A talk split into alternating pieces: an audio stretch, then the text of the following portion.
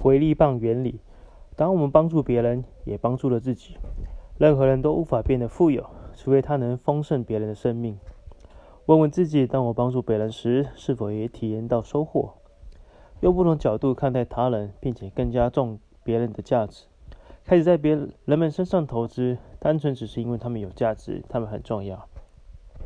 开始学习主动和经常投资他人，在人际关系中，中国人得先踏出第一步。面对生命，我开始采取付出的方法，专注在人际关系中，自己能给予别人什么。当我增加人们的价值时，很多人也会希望增加我的价值。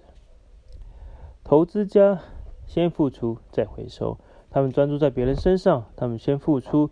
若是有所回报再接受，他们相信帮助别人、关怀别人和积极建设都可以获知成功。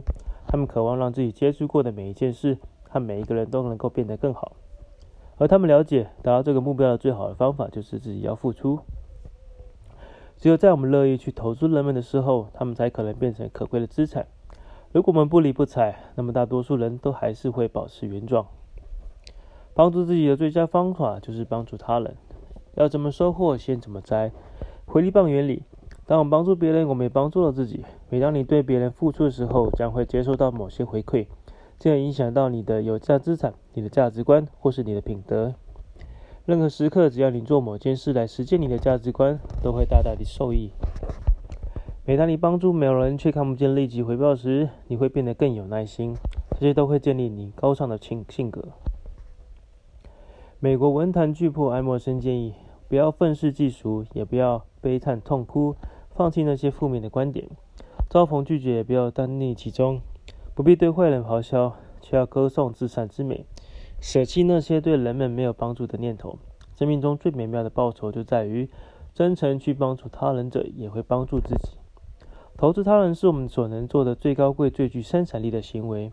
你来世这一招，并非只为了谋生而已，你来是为了让这世界活得更加丰盛。拥有更远大的愿景，有更美好的心灵，充满希望与成就。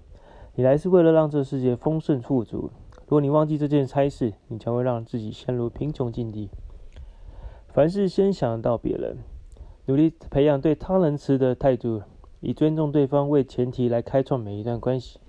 甚至在每对方尚未有机会正视他值得之前，对每个人都要仁慈以待。专注在投资上，而不是回报。挑选几个深具潜力的人，借着增加领导者的价值来加成别人的价值。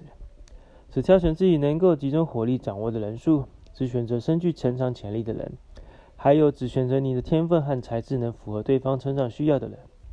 在他们同意下开始投资，人们会先信服领导者这个人，其次才会追随领导者的愿景。在适当时节享受报酬吧。